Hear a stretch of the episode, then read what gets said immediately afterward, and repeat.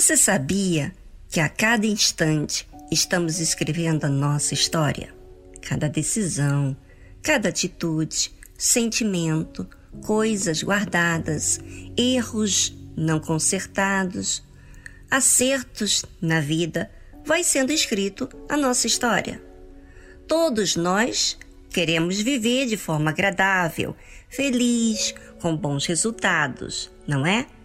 Mas o que muitas vezes não observamos são as escolhas que fazemos, as prioridades que optamos, os erros que não observamos e fazemos novamente em outro momento da vida. É, e a coisa é mais séria do que imaginamos. Sem contar que as pessoas mais próximas de nós, como os pais, os filhos, marido, esposa, são prejudicados ou abençoados. Mas e aí? Como acertar?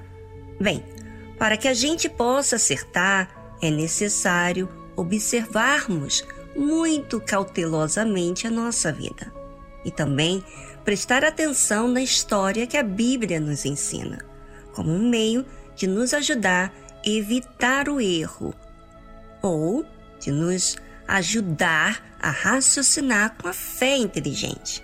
Preste atenção. Isaac abençoou a Jacó, pensando que ele era o filho Esaú, mas ele foi enganado. Pois por sua esposa estar ansiosa, lembra, Rebeca, por algo que ela sabia de antemão que o filho que deveria receber a bênção não era o mais velho. Ela, infelizmente, se precipitou e deu um jeitinho. Usou aquela arma muito comum nos nossos dias, a ansiedade. E Jacó, induzido pela mãe, errou tal qual ela errou. Os dois agrediram a autoridade do pai, enganando, desrespeitando e mentindo. Poderia ser tudo diferente se eles tivessem contado com Deus.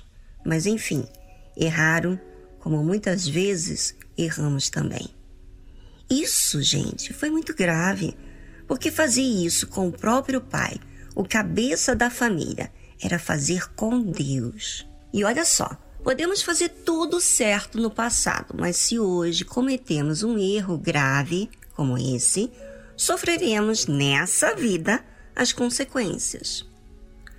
Após Esaú chegar para ser abençoado, seu pai informa que alguém veio e se passou por ele.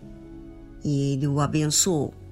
Esaú, ouvindo as palavras de seu pai, bradou com grande e muito amargo brado, quer dizer, gritou com amargura e disse a seu pai: Abençoa-me, abençoa-me também a mim, meu pai.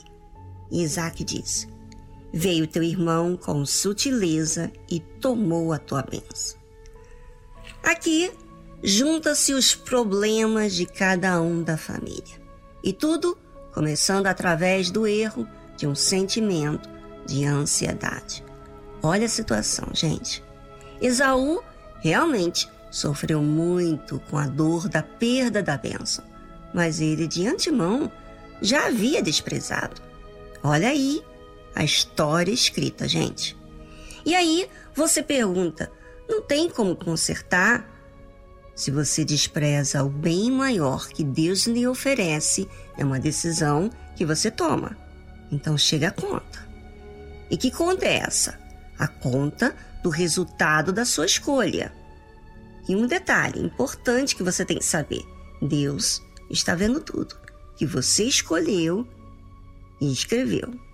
E não adianta colocar a culpa em Deus, pois as escolhas e decisões foram suas.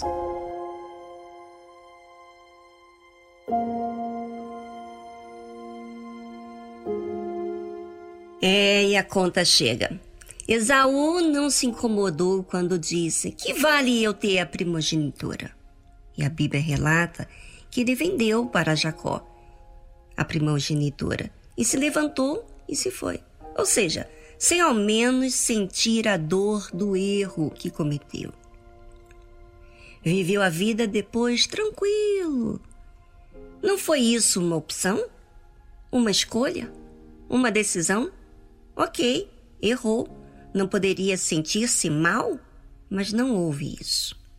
Essa bênção, hoje em dia, simboliza Espírito Santo, salvação. O valor que as reuniões de quarta-feira, sábado, do discípulo e de domingo, quantos desprezam?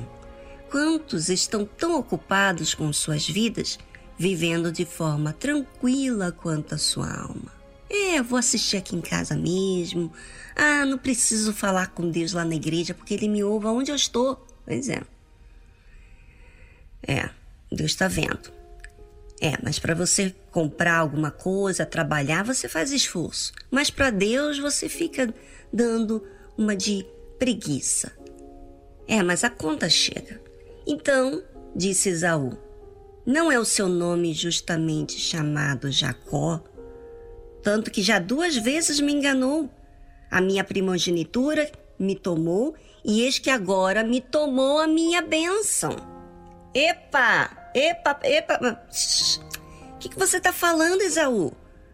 Não vendeste por um prato de comida? Pois é. Mas esses detalhes ficam esquecidos, né?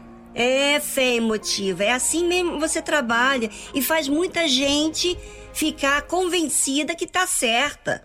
É assim que muita gente está vivendo dentro da igreja, ou até mesmo como ouvinte aí da tarde musical, trocando Deus por um trabalho, por um familiar, pela vida sentimental e fazem assim, desfrutam por um momento e depois esquecem que priorizaram essas coisas. Veja que Esaú fala colocando a culpa no irmão. E Jacó realmente errou também, mas pelo menos ele tinha interesse no que era a benção.